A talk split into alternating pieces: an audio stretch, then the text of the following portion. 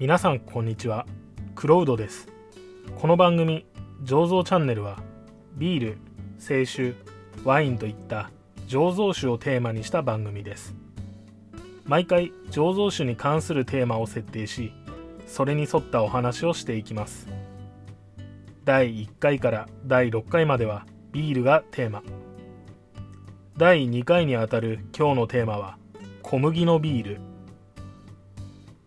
ビールの原料は麦とホップ。基本的に麦とは大麦のことですが実は大麦以外の麦を使うこともあるんです。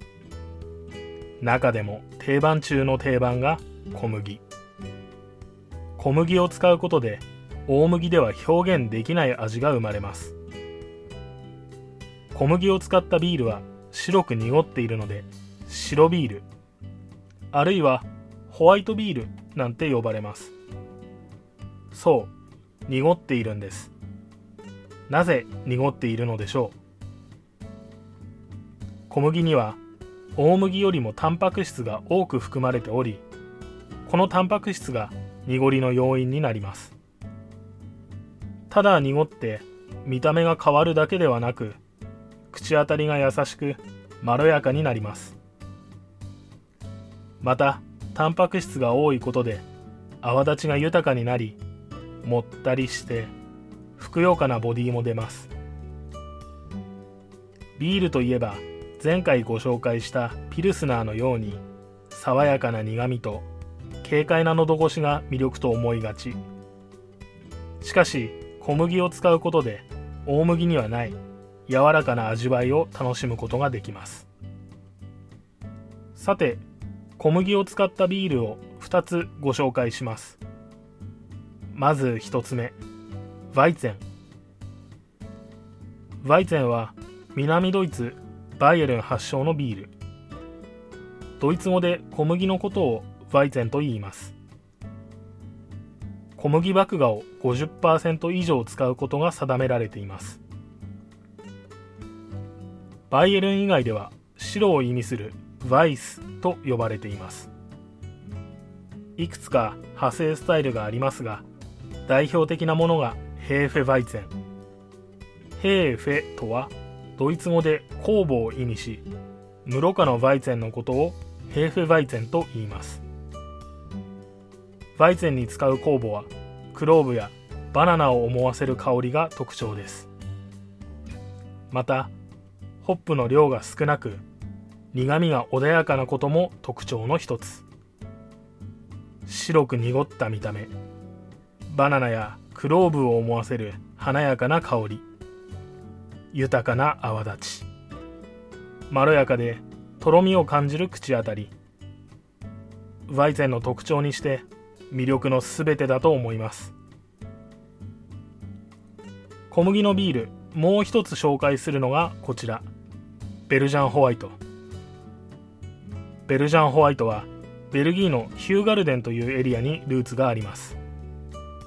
伝統的なスタイルですが1960年までに一度は廃れてしまいます。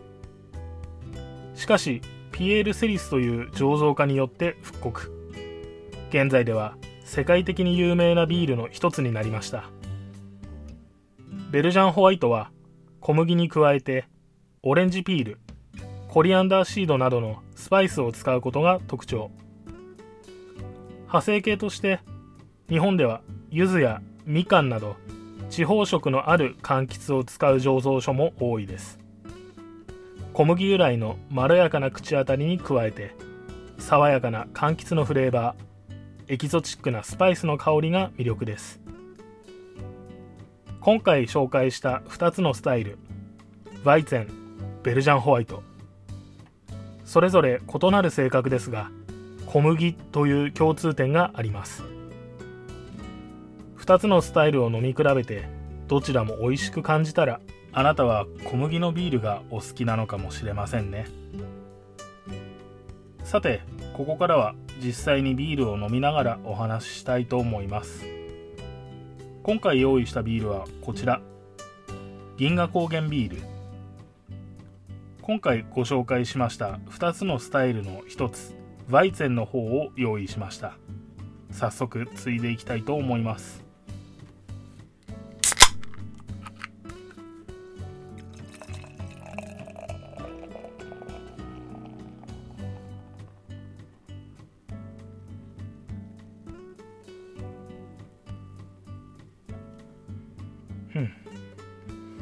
もうグラスに注いだ瞬間にバナナやクローブを思わせるようなバイゼン特有のエステル香が華やかに香ってきます。うん。色を見てみると色自体は黄色い色はしてるんですけれども白く濁っていて向こう側を完全に透かして見ることができないようなビールになっています、うん、泡もきめ細やかで濃密な豊かな泡が立っているように見えます。うんいい香りです。それではいただきます。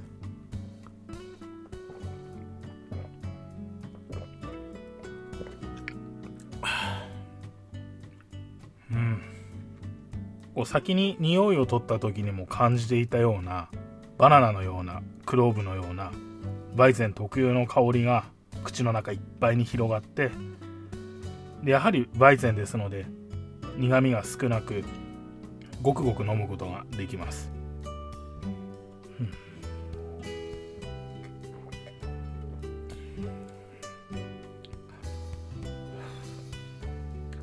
一口にバイゼンといってもメーカーさんによって結構違いが出ます。今日いただいている銀河高原ビールのバイゼンであれば比較的すっきりしたタイプのバイゼンになってます。小麦特有のまったり感を楽しみつつ最後まで爽やかに飲める美味しいビールでした。ごちそうさまでした。さて本日の内容は以上で終了です。